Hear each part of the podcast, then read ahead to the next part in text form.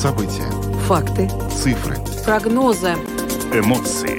Аргументы. Взгляды. Подробности на Латвийском радио 4. Здравствуйте. В эфире Латвийского радио 4, программа «Подробности». Ее ведущие Роман Шмелев и Евгений Антонов. Мы также приветствуем нашу аудиторию в подкасте и видеостриме. Коротко о темах, которые мы обсуждаем с вами сегодня, 2 августа. Много говорилось о возможной провокации со стороны Беларуси на территории Польши. Это, эти новости, в общем, обсуждались ввиду того, что бойцы э, и ЧВК э, «Вагнер» переместились на территорию Беларуси. Но, как выяснилось, э, провокацию на границе устроили не они, а белорусские вертолеты, которые залетели на несколько минут на территорию Польши накануне. Что это было, почему Польша отреагировала так, как она отреагировала и не отреагировала иначе, это мы обсуждаем в самом начале нашей программы. Также поговорим о том, что продолжаются коалиционные переговоры в Рижской думе. Сегодня, на сегодняшней встрече между участниками э, этого дискуссии, этого обсуждения э, были э, за прогрессивное, также представитель нового единства кода для Риги, объединенного списка национального объединения, простите, Латвийского объединения регионов и национального объединения для того, чтобы договориться о новой коалиции в Рижской думе. Так вот, не удалось на данный момент договориться. Эти переговоры зашли в тупик, они будут продолжаться. Э, вместе с тем, как э, заявил э, вице-мэр Вилнис Кирсис, двери открыты также и для переговоров с участием объединения прогрессивных и э, движению «за». В общем, будем разбираться в новой серии э, этого уже длительного э, сериала э, с коалицией в Рижской думе, второй теме. Кроме того, э, мы хотели бы и поинтересоваться у вас, уважаемые радиослушатели. Ну, а как вам кажется, э, время ли сейчас для досрочных выборов? Хотели бы вы досрочных выборов в Рижскую думу сейчас э, в складывающихся обстоятельствах. Об этом мы поговорим с вами в прямом эфире ближе к середине нашей программы. Дальше обсудим э, экономическую тему. Поговорим о том, что уже девятый раз подряд э, Европейский Центральный банк повышает ставки. Э, эта тема некоторым образом продолжает вчера прозвучавшую в подробностях тему. Председатель бюджетно-финансовой комиссии Сейма Янис Рейерс утверждает, что вообще несправедливо сейчас, по его мнению, применять ставку Европейского Центробанка к ипотечным кредитам. Это его выступление уже э, э, э, раскритиковали некоторые отдельно взятые экономисты. Но вот прямо сейчас, в эти минуты, готовится общее заявление отрасли банковской по поводу этих утверждений депутата и председателя бюджетно-финансовой комиссии. В общем, об этом подробнее мы поговорим примерно в 5 часов и 40 минут. Ну, а завершим мы нашу программу сегодня снова разговором о энергетике, о ценах на энергоресурсы. Буквально на днях мы обсуждали с вами достаточно радостную новость, что в этом отопительном сезоне цена на тепло станет ниже, чем э, в прошлом году, но, к сожалению, не настолько низкой, как мы привыкли, скажем, э, к ценам на 2-3 года назад.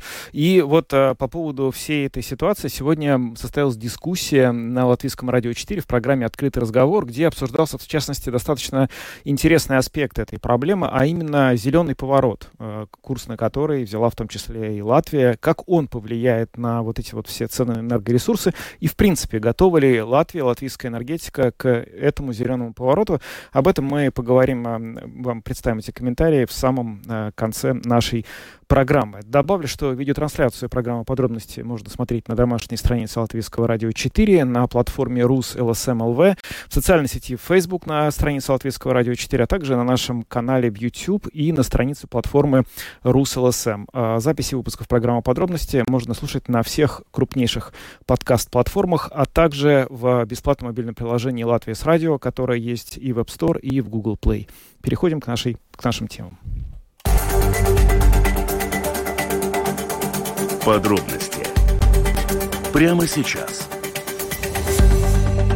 Итак, точное время 17 часов и 13 минут. На календаре 2 августа. Вот вчера, 1 а, августа, два белорусских вертолета нарушили воздушное пространство Польши. Об этом сообщило Министерство национальной обороны Польши. В этом сообщении говорится, что вертолеты совершали учения, о чем белорусская сторона заранее проинформировала польскую сторону. Это пересечение воздушной границы произошло в районе населенного пункта Беловежа на очень низкой высоте, что затрудняет обнаружение радиолокационными системами.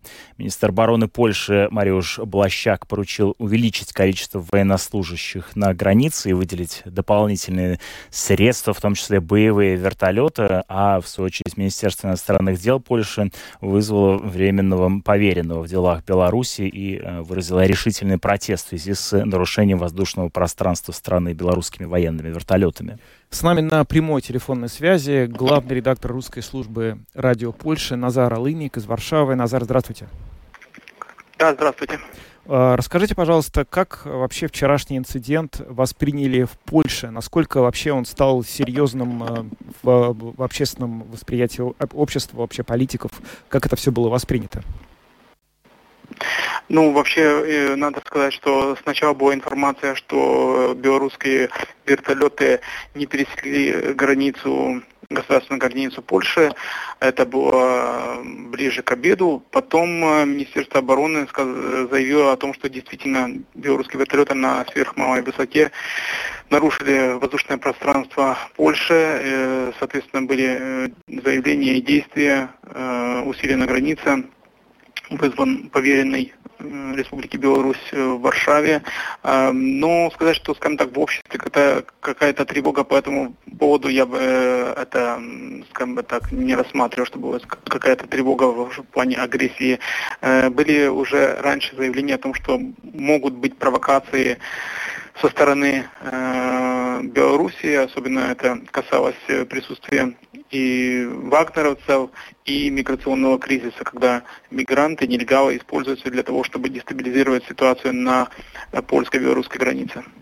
Ну вот усиление границы, вызов поверенного, а какие другие ответные действия могут последовать э, за этим инцидентом? А, пока что сложно предугадать, какие будут э, ответные действия, но, э, скажем так, э, зеркальных действий точно не будет. Соответственно, здесь вопрос о том, чтобы предотвратить такие ситуации, поскольку эти два вертолета, они нарушили воздушное пространство, и, похоже, их сразу не заметили, был, был скажем так, была неразбериха, нарушили они пространство не нарушили, и здесь польские военные должны, скажем так, проверить свои процедуры э, и э, ввести в действие соответствующий протокол, то есть что нарушители воздушного пространства должны сопровождать э, вертолеты военно-воздушных сил Польши. По заявлению Мариуша Блащика, боевые вертолеты польской армии уже направлены в район Беловежья. Соответственно, тут можно еще ожидать давление э, Варшавы на э, Брюссель, э, тоже на американских партнеров по поводу того, чтобы ввести более жесткие санкции. Как известно, многие страны Европейского Союза э, пытаются рассматривать э, режим Лукашенко в отдельности от режима Путина. Но я думаю, сейчас ситуация достаточно ясна, что, скажем так, нарушение воздушного пространства Польши, скорее всего, не произошло без э, одобрения Москвы. То есть, в принципе, сейчас э, какая вообще в оценках доминирует точка зрения? Потому что я читал, в общем, две как бы полярные, что одна позиция состоит в том, что это действительно одна из тех провокаций, которыми нас давно призывают готовиться, что, может быть, Лукашенко начнет сейчас делать дальнейшие действия на границе, чтобы, грубо говоря, проверять, насколько гибкие эти красные линии НАТО. Это одна версия. Вторая версия, которую читал в литовской прессе. Она связана с тем, что э, вчера у Лукашенко был визит в приграничные территории, и вертолеты, это были вертолеты охраны Лукашенко, и залетели они на территорию Польши буквально по ошибке. К чему склоняются комментаторы в Польше в основном? Эм, ну, мне сложно сказать, к чему склоняются больше комментаторы в Польше, скажем так, если выделить процентом соотношений. Но я склоняюсь именно к первой версии, что это точно не была ошибка, а целенаправленная провокация, прощупывание э, системы противовоздушной обороны Польши, которая является восточным флангом НАТО, и то, что если не будет э, соответствующих действий со стороны Польши, провокации будут только усиливаться. То есть тут все заявления э, белорусского диктатора, ну, они гроша ломаного не стоят. То, что он заявляет одно вечером, потом с утра совсем другое, это не имеет никакого значения. То есть, что он может там себе заявлять. Вопрос, э, насколько э, Путин готов его поддержать в этих действиях.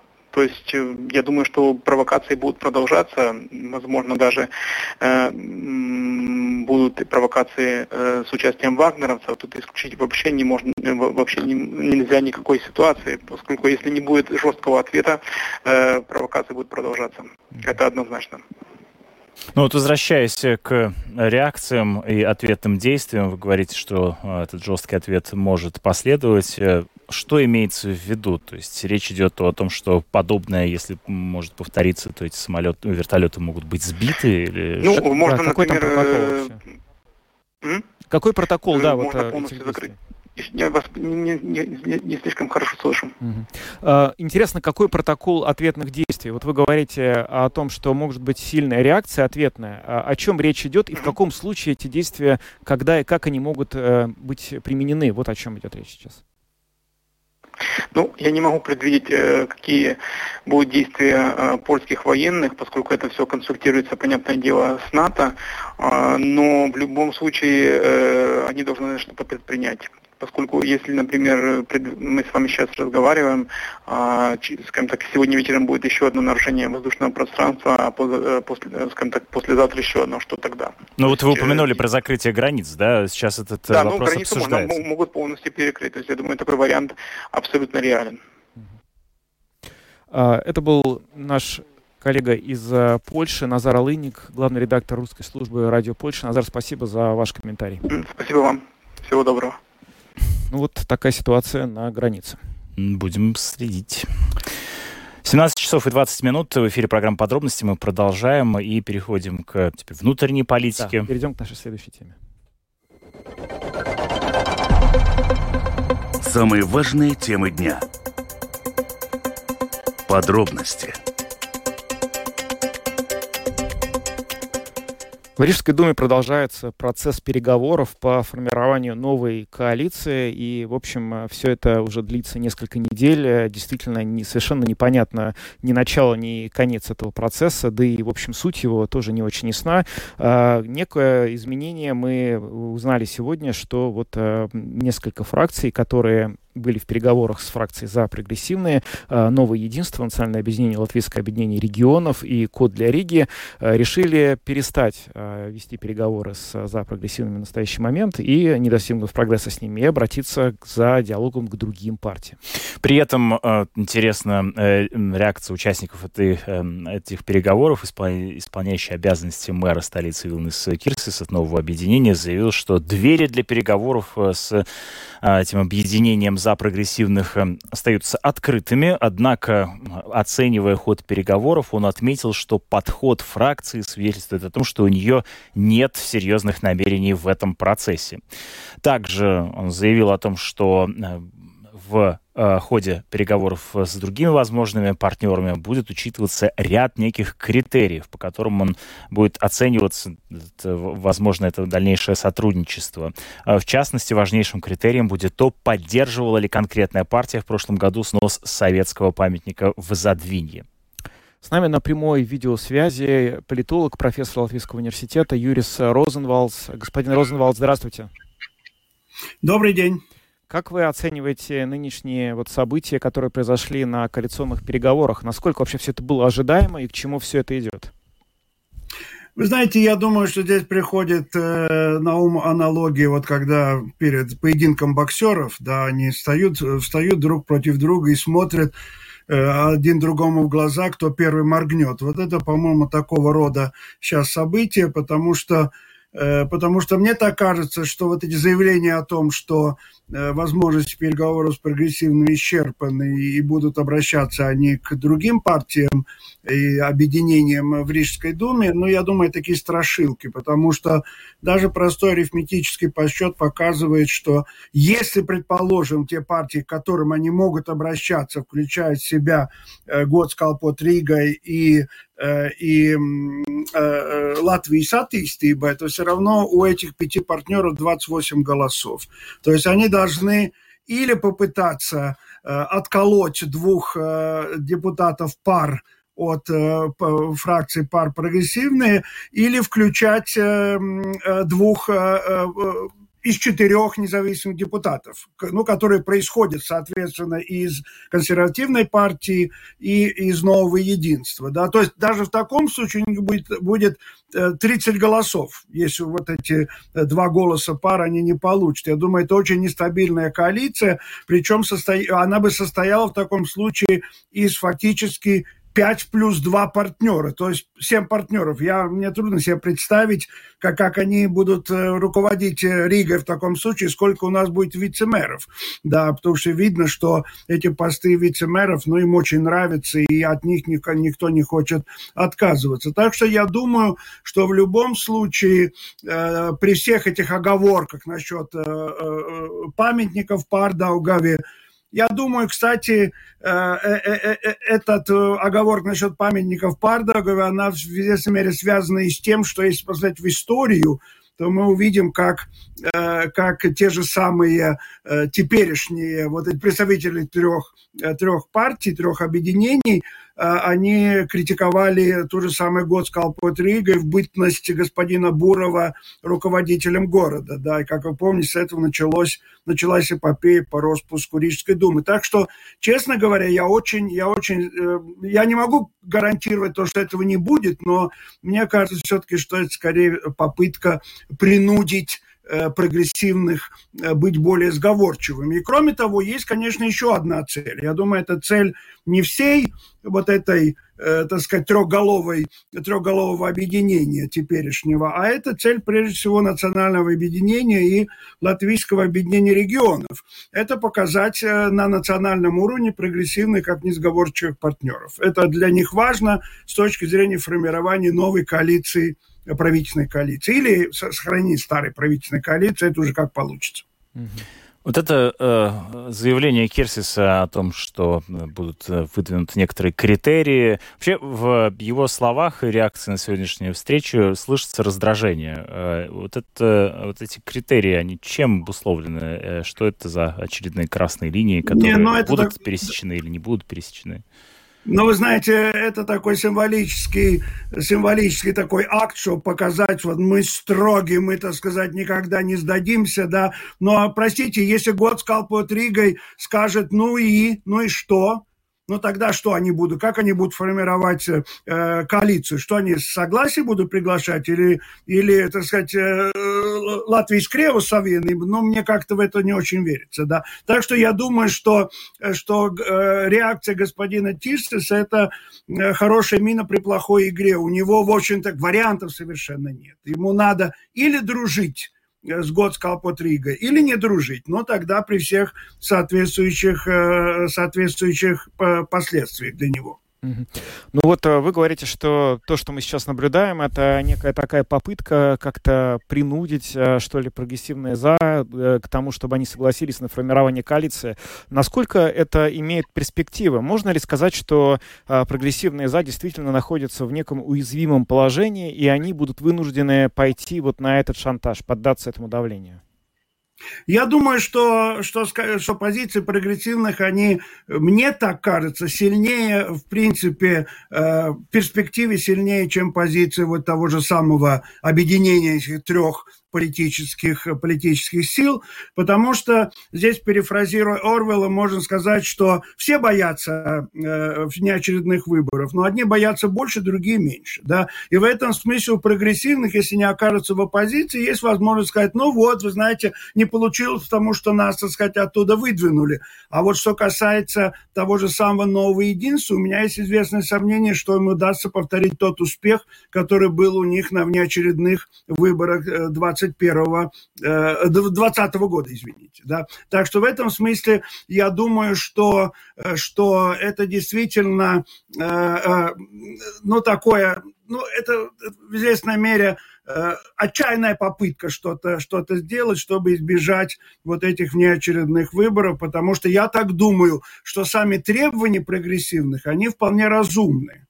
Потому что даже тот же самый пример того же господина Тирсиса, который но я бы сказал, буквально проспал 7 миллионов у себя под носом в той образности, так сказать, рижской политики, которой он руководил, но я думаю, что это, сказать, не самая хорошая визитная карточка для того, чтобы успешно участвовать в будущих выборах.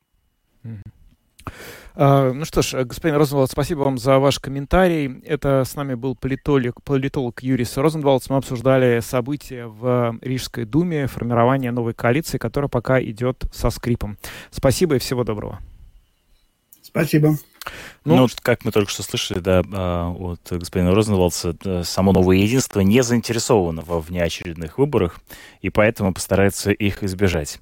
А как вам кажется, уважаемые радиослушатели, хотели бы вы досрочных э, выборов в Рижскую Думу? Кажется ли вам, что сейчас или в ближайшее время их нужно объявлять, распускать э, нынешний созыв э, и устраивать новые выборы в Рижскую Думу? Телефон прямого эфира 67227-440. Пишите нам также на WhatsApp 28040424. Здравствуйте. Добрый день. Ну, знаете, я, наверное, увлекся в последнее время настолько сильно международными событиями, угу. всех их страстью, да, и огромностью и масштабностью, что все, что происходит здесь, под боком, кажется, ну, ребята, ну перестаньте уже ссориться из-за упавшей палки в песочнице, да, перефразируя Филиппа Раевского, когда, помните, mm. продолжались вот эти вот все дрязги по поводу того, когда спилили бетонное наше сооружение, да, в Пардаугове, и кто-то, как Филипп говорил, пытался продолжать молиться на палку, а кто-то перестал. Да. Так что вы сейчас к этой теме обратно возвращаетесь? Ну, не получится уже, все, лошадь уже умерла, закопали, и все уже о другом думают. И, в принципе, Латвия сейчас ну, на международной арене позиционируется как довольно сплоченная и занявшая конкретную однозначную позицию государства. И если, э, ну, та же самая российская пропаганда пронюхает, что у нас здесь опять пошли какие-то ссоры, она очень сильно будет использовать любую мелочь, чтобы Латвию выставить как э, государство, которое, в принципе, готово на другое крыло перепрыгнуть в этой птице, которая летит в ад. Ну, а ну что ж, 7 так... миллионов, э, которые внезапно пропадают, не замечать таким образом и прочие другие Нет, ну, конечно, нельзя пропускать мимо, мимо внимания ничего, но вместо... А, я сразу на вопрос таки не ответил. Конечно же, я против, чтобы все разваливалось. Наоборот, да, вот как вы сказали, надо сконцентрироваться на каких-то событиях, которые произошли, рассматривать их скрупулезно, но речи о том, чтобы позиционировать себя как государство, которое ссорится внутри самой, самой себя, ни в коем случае сейчас нельзя. Да, спасибо. Да. То есть э, сплоченность как ценность необходимая. Да, сплоченность как ценность, именно так. Здравствуйте. Ага, звонок пропал. Есть еще... 67227-440, телефон наш. Да, говорите. Здравствуйте. Да, добрый день. Добрый. Добрый день. Вот э, предыдущий товарищ э, очень четко сказал по поводу сплоченности. Но сплоченность бывает двух видов. Угу. Сплоченность э, на базе любви, и э, этот вариант прекрасно описан в Евангелии от Иоанна Богослова. Глава 15, буквально там несколько строчек, да.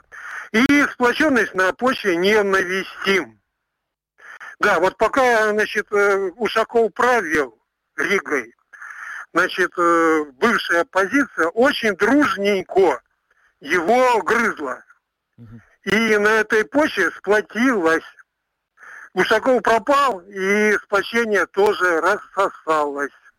Вы выборы за, должны, были, значит, да, должны будут проводиться выборы а, внеочередные в Рижскую Думу. Ну, выборы, выборы, ну, рано или поздно они будут все равно. Нет, ну это понятно, имеется в виду сейчас. Да, да, да а будут недосрочные или срочные, ну... Ситуация, выглядит, не... ситуация выглядит так, что вот сейчас до начала сентября у партии есть время договориться. Если в начале сентября они не смогут договориться, то это запускает процесс подготовки досрочным выборам. Это, собственно, то, что мы хотим у вас узнать. Вы бы хотели, чтобы уже в этом в году... любом случае, в любом случае, чем э, больше у народа будет прав э, реализовать свое конституционное право на власть в стране, тем лучше. И поэтому, поэтому выборы э, разрядили бы вот эту тупиковую да, обстановку. Понятно. В Спасибо за ваш звонок. Ваша точка зрения понятна. Да, ну за, за каждыми любыми выборами следуют новые переговоры, новые, коалиции. Да, и новые возможности. Снова они могут выборы. не, Здравствуйте. не привести. Говорите, Здравствуйте. Добрый вечер. Добрый. Э, вы знаете, мне уже немало лет, я вспоминаю послевоенную Ригу, угу. она гораздо лучше выглядела, чем сейчас. Разгром полный, и Но после войны, после войны Рига-то просто тем, была почти полностью уничтожена. а Ну, как не же? дрязгами Много же было. Понятно. Ну, жаль, что у вас такое воспоминание, но, в общем, не думаю, что Рига сейчас выглядит хуже, чем после войны, если честно. Потому что после войны было э, в центре города-то очень много зданий было просто уничтожено. Наверное, сравнивать это сложно. Есть еще один звонок. А, Здравствуйте, говорите, пожалуйста. Здравствуйте. Вот если Христос сказал, они не ведают, что творят, открываем веды, и там написано «Холм Гавардхан». Его можно А, поднять одним Ой, пальчиком. если можно, на вопрос, мы на вопрос, если, если можно, вместе, ответьте. да? Вы, вы бы хотели Алло, досрочных, алло, э, досрочных выборов? Вы бы хотели? Нет. не- Еще раз спокойствие. Спасибо большое за звонок. Я прошу отвечать на вопрос, который мы вам задаем. А, Здравствуйте, говорите, пожалуйста. Алло, Мы вас слушаем. Э, я хотела просто сказать, что в последние полгода только и слушаю о разделении и о несогласии между фракциями. Можно так сделать, чтобы они не получали зарплату, пока не договорятся. Интересный вопрос. Я не знаю. Это, кстати, это интересная идея, на самом деле. А, спасибо. Мы будем, наверное... Надо, надо собрать а, под общественной инициативой некоторое количество подписей. Ну вот вспоминается, конечно, бородатый уже мем, да, согласие вам и единство э, по Да. политикам латвийским. Да, а, спасибо всем, кто принял сегодня участие в нашем опросе. Мы обсуждали коалиционные переговоры в Рижской думе, которые у нас пока никак не могут э, довести до какого-то результата и зашли на самом деле в тупик. Но будем за этой темой следить, а пока мы переходим к нашей следующей теме. Латвийское радио 4. Подробности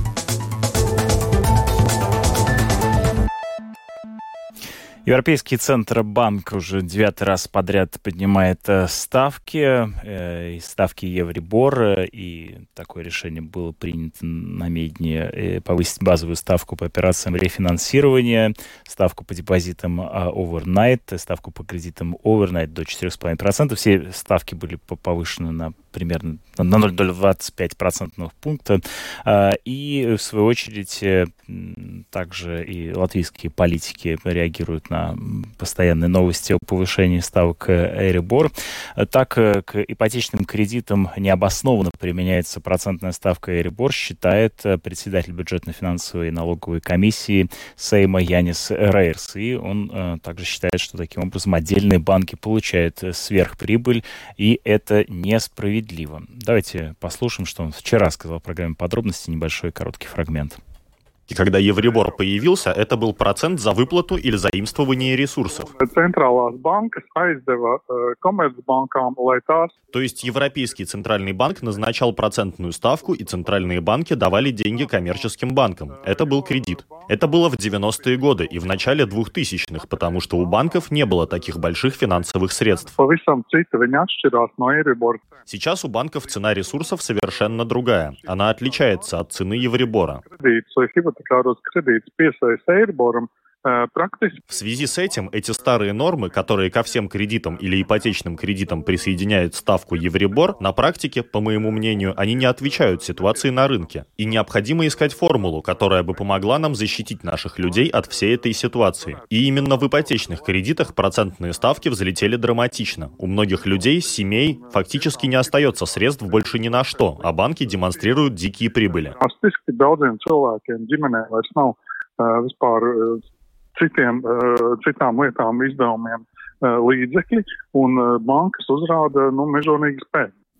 Это был Янис Рейерс, председатель бюджетно-финансовой комиссии Сейма, который в программе подробности накануне прокомментировал, вот, собственно говоря, ситуацию, которая сложилась из-за того, что э, Европейский центральный банк постоянно повышает последние несколько месяцев э, свою ставку, главную ставку в экономике европейской, и эта ставка увеличивает э, стоимость кредитов, в том числе ипотеки, для всех тех, кто взял эти кредиты, в том числе и в Латвии.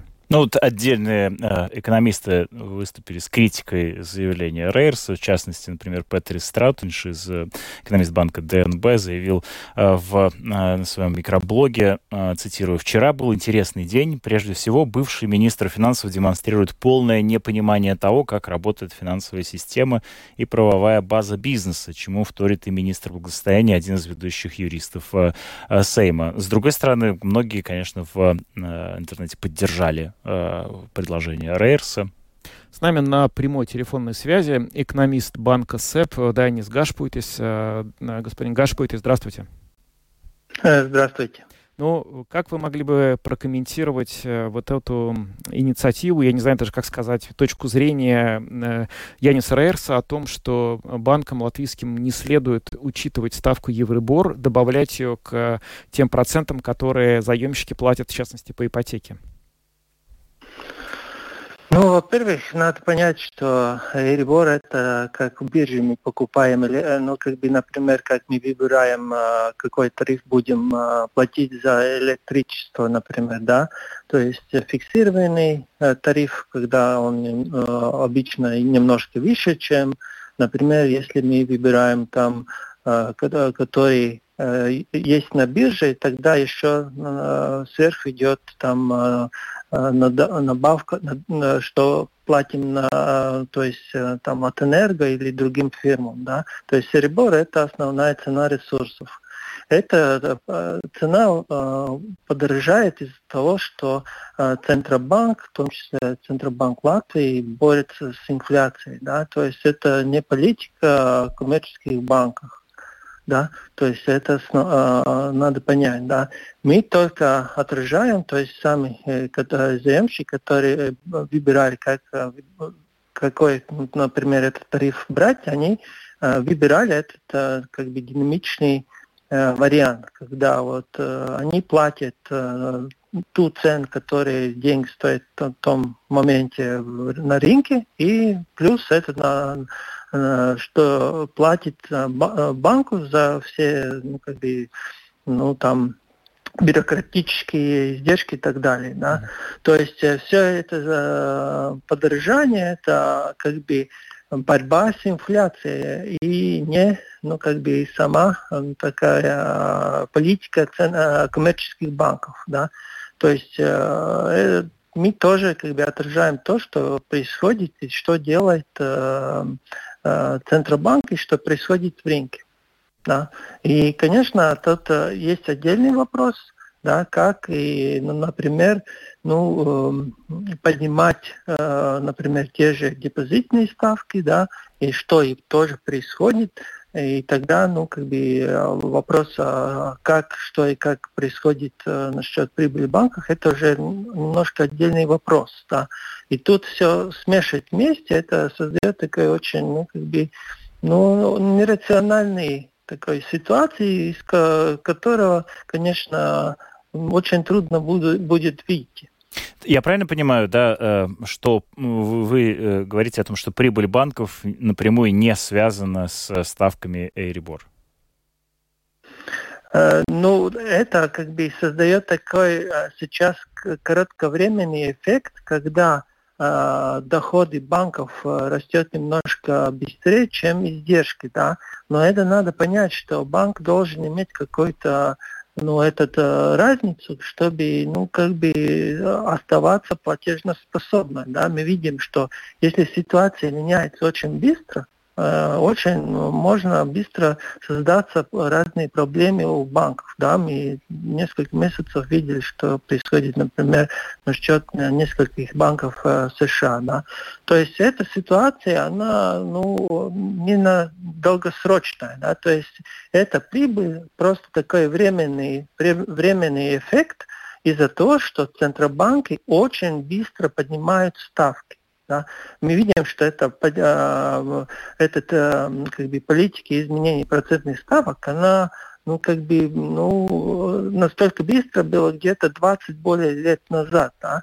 То есть это, ну, как бы такой побочный эффект, да, который не будет э, долгосрочным. Да? Если была бы ситуация, когда банки вот, намеренно создают условия того, чтобы как бы, наживаться, да, что имеет повышенный так, прибыль, да, тогда, конечно, было бы понятна ситуация. Но это, ну, я думаю, уже во втором полугодии будет, будет постепенно меняться, эта прибыль будет снижаться, и я думаю, в следующем году это уже, ну, как бы, не будет, ну, как бы, такая проблема, да, но тут, ну, как бы, все смешано вместе и, как бы, создает Э, ну, такой, ну, такой тупик, из которого очень трудно будет выйти, чтобы и вообще людям понять, что и происходит. Да, вот для того, чтобы понять, что происходит, э, я снова хочу обратиться к э, словам Рейерса. Прошу их уточнить. Вот он утверждает о том, что банки платили Европейскому центральному банку вот эту ставку Эйрибор за деньги, которые сужали клиентам. А теперь, мол, у них есть свои деньги, и поэтому поэтому ставку Евробор платить не стоит. Это утверждение Рейерса неверно, не точно, э, неправда. Ну, понимаете, э, ну, банки так или иначе работают э, там а, своим капиталом или ну, как бы э, капиталом, который занимается, и в том числе капиталом, который, например, люди держат в банке. Да? И, конечно, так или иначе этот капитал стоит деньги. Да, то есть даже если у вас есть сами деньги, они все равно стоят. Нет таких э, вот, своих денег, которые просто можно раздавать бесплатно. Да. Конечно, эти деньги, как бы банк так или иначе должен платить за эти деньги. Я как говорил, все эти издержки как бы вырастает э, постепенно, потому что, например, если вы держите деньги просто на счету банки, конечно, вы получаете меньше процент, ну вообще, ну очень минимальный, э, как бы, вы должны э, как бы поставить деньги на депозит, когда тогда вот банк будет платить депозит, это увеличит издержки. Мы видим, что в том числе как бы и э, жители, и, конечно, э, предприятия, они э, начинают свои деньги перекладывать на депозиты. Это тоже создает издержки, что будет снижать эту прибыль. Да? Mm-hmm. То есть так или иначе банк как бы, платит деньги Э, за э, ресурсы. Да? Но, конечно, разные ресурсы платят, э, как бы, ну, как бы цена ресурсов очень разная. Да? И, конечно, в ситуации, когда мы видим, что последние годы, особенно в годах, когда был COVID, как бы ресурс, то есть деньги, депозит вообще в банках, да, на счетах выросла очень там на 70%, например, всегда. То есть э, этот ресурс настолько большой, что, конечно, ну, банк не может сразу все поднять настолько, насколько Airbor, потому что э, э, как бы те, которые держат э, банки деньги, они больше, чем банк может потом эти э, деньги как бы выдавать в кредитах. Поэтому да. тоже там надо, банк должен смотреть, э, как распределить свои издержки, чтобы опять, чтобы не попасть в каких-то финансовых трудностей. Да? И это все меняется, но не настолько быстро, как бы хотели видеть, например, э, те же политики. Поэтому это такой кратковременный Э, побочные эффекты из того, что происходит э, в рынках, и в том числе из-за политики Центробанков. Да, понятно, что, да, краткосрочный эффект. И вы в, э, в самом начале сказали, видимо, совершенно справедливо сказали, что люди, которые сейчас платят э, выше за свои ипотечные, в общем, э, долги, это связано с тем, что они заключали договор, в котором было прописано, что они платят процент плюс евробор, который сейчас увеличивается. И вроде бы как бы это их дело. Но вы знаете, в этой дискуссии по поводу того, как поступать банкам, есть не только вот экономическая сторона, но и как бы, если можно так сказать, этическая сторона. Потому что говорят, что действительно Сейчас вот банки получают сверхприбыль э, в силу ряда обстоятельств. В некоторых странах, э, например, в Литве, ввели налоги на сверхдоходы для банков. Э, говоря о том, что это люди подписывались на ставку Евробор, это правда, но ведь мы же помним, что в Америке в 70-е годы ставки доходили до 20%. То есть сейчас получается, если ставки будут дальше расти, то людям столько платить. Ну, то есть в этой связи вопрос, который я хотел бы вам задать, он так звучит. Может быть, правомерно говорить о том, что банки могли бы пойти навстречу в этой сложной ситуации и как-то, может быть, э, заемщикам действительно не брать с них полностью тот процент из-за того, что такая ситуация сложилась, который, собственно, они могут брать экономически? Ну, мы видим, что есть, э, ну, там э, каждый банк взвешивает такие э, как бы, мероприятия. Мы видим, что в том числе мы снижаем разные комиссии и так далее. Это постепенно. Да. Тут надо понять, что все так, ну, как бы, ну, просто не сделать, да. Но, конечно, я вижу, что в том числе Сбербанк, они ну, как бы снижают разные комиссии, это как бы идут э, настолько, сколько видят это возможно, да. И, конечно, тут э, вот этот то, тот же, ну, как бы, ну, то, э, таких вопросов из ряда, каких вы задали мне, в том числе, почему вот те, которые за, занимали деньги, должны платить, как бы, цену за то, что очень высокая инфляция, да, ну, вот такая, такой инструмент есть, и Центробанки другой инструмент не имеет. Другой инструмент мог быть да, снижать какие-то разные, э, то есть э, издержки госбюджета, да, то, но все равно тогда кто-то пострадал, да. То, то, то есть э, это надо, ну, это инфляция, это борьба с инфляцией не всегда такая, ну, приятная вещь, да. И, конечно, я думаю, там, э, если было и, и, и будет какая-то рациональная дискуссии, то, конечно, банки рассматривают и уже рассматривают, да, и будут рассматривать ну, возможности, как и, э, ну, как бы, ну, как и помочь и какие как бы, шаги э, в, в эту сторону делать, да. Но так или иначе, это э, ну, уже Центробанки уже заявили и раньше, да, и в том числе мы уже разговаривали, что э, эта борьба с инфляцией будет иметь какие-то э, побочные эффекты, в том числе негативные, э, особенно те, кто занимали э, деньги, да, в том числе, чтобы покупать жилье. То есть э, это такая, ну, как бы, инструмент, да, который предпринимает Центробанки, но, э, конечно, мы смотрим, насколько мы можем помочь. Да.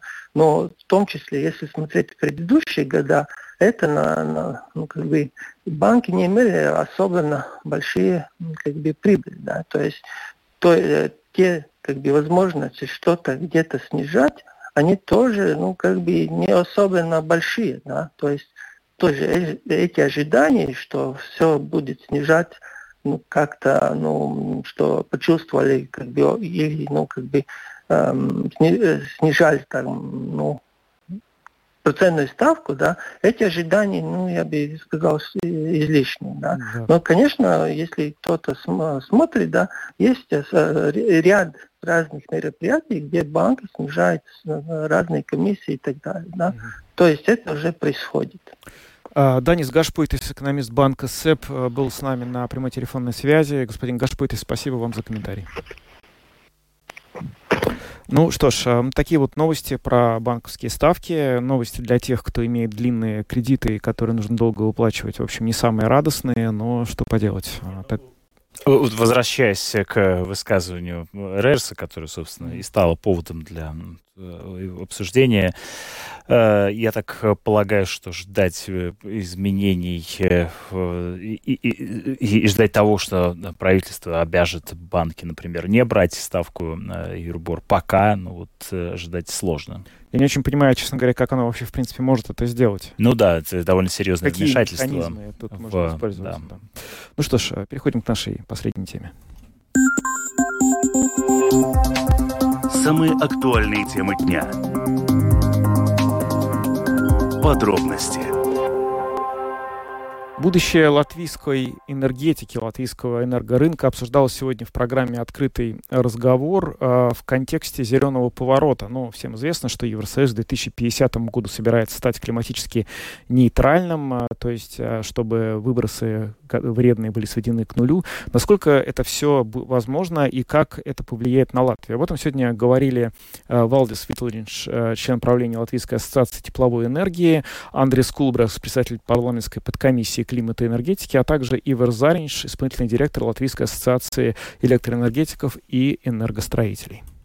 Есть понятие у самых предприятий, что мы никуда не денемся, вопрос только времени, и мы будем уходить от, от фасильных энергоресурсов. И, в принципе, так как все тут э, говорят, самый основной вопрос – это стратегия Латвэнерго. Mm-hmm что будет делать Латвэнерго, и Латвэнерго, как самый большой слон в этом э, трауку вейкала, должен тоже смотреть на, конечно, эти все конкуренционные вопросы, да, а, и как-то мы это все утрясем, потому что, э, с одной стороны, мы можем сказать, все, э, сначала делаемся, работаем на ТЭЦах, и все остальное оставляем другим. Да. Вопрос будет конкуренции с падуем сразу, и будет этот весь сырбор проходить. Я скажу очень важный еще да. нюанс, который э, надо учесть. И здесь вопрос да. стратегии. Именно как сказать, мы идем к тому, что уходим от фасильной э, энергетики. Да? То есть идем к... Мы слышим, что ветряные ветряки сейчас будут ставить, объемные Латвэнерго, э, и э, зимой он будет, это будет работать, ветер будет. будет. Что, что, что в дальнейшем будет? Мы будем уходить от ТЭЦов. ТЭЦы останутся как балансированная а, мощность, которую надо включать, когда нет у нас ветра, когда нет солнца, включаем. Но это совместно тогда надо сразу думать по поводу тепла. Что будет тогда? если ТЭЦ у нас не будет работать. Зимой будут э, ветряники. На данный момент те компании, которые сейчас э, конкуренции, они могут обеспечить только одну треть из всего нужды зимой, что у нас надо в Риге тепло.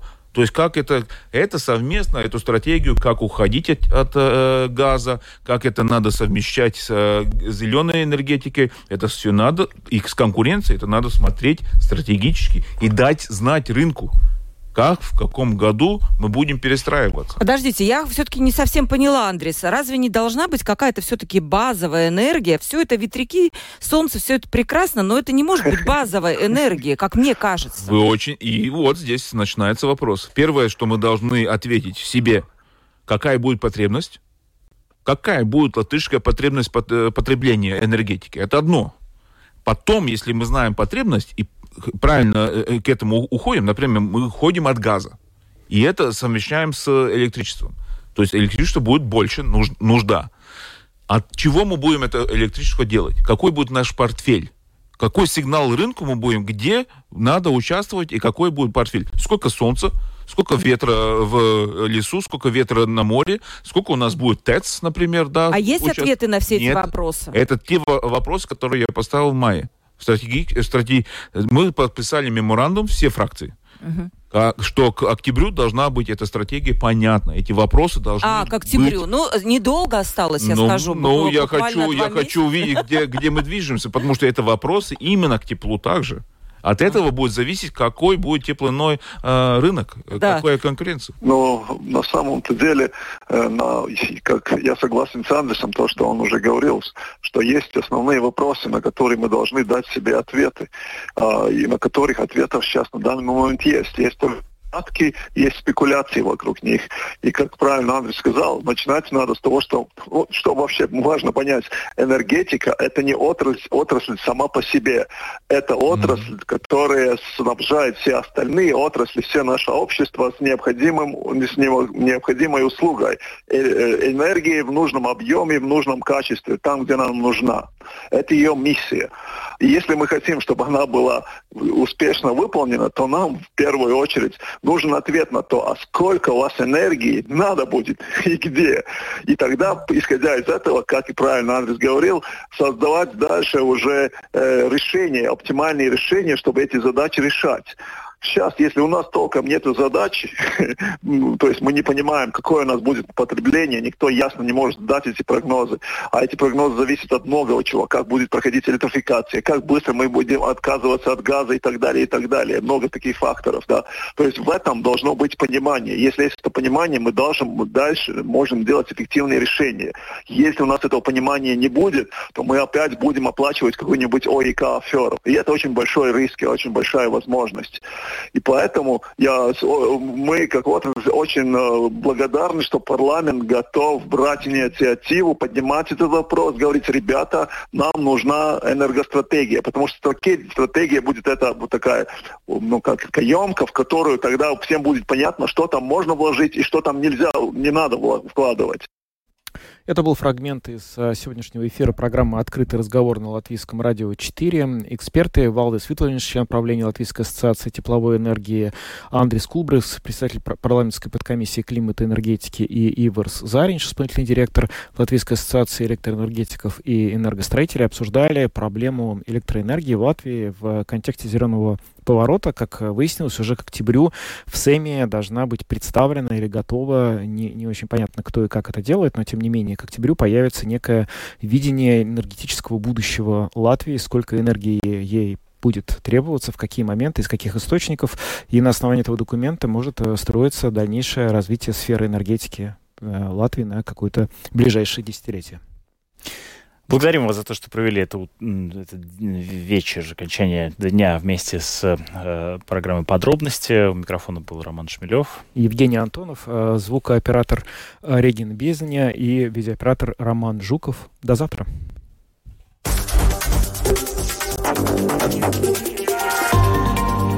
Латвийское радио 4. Подробности по будням.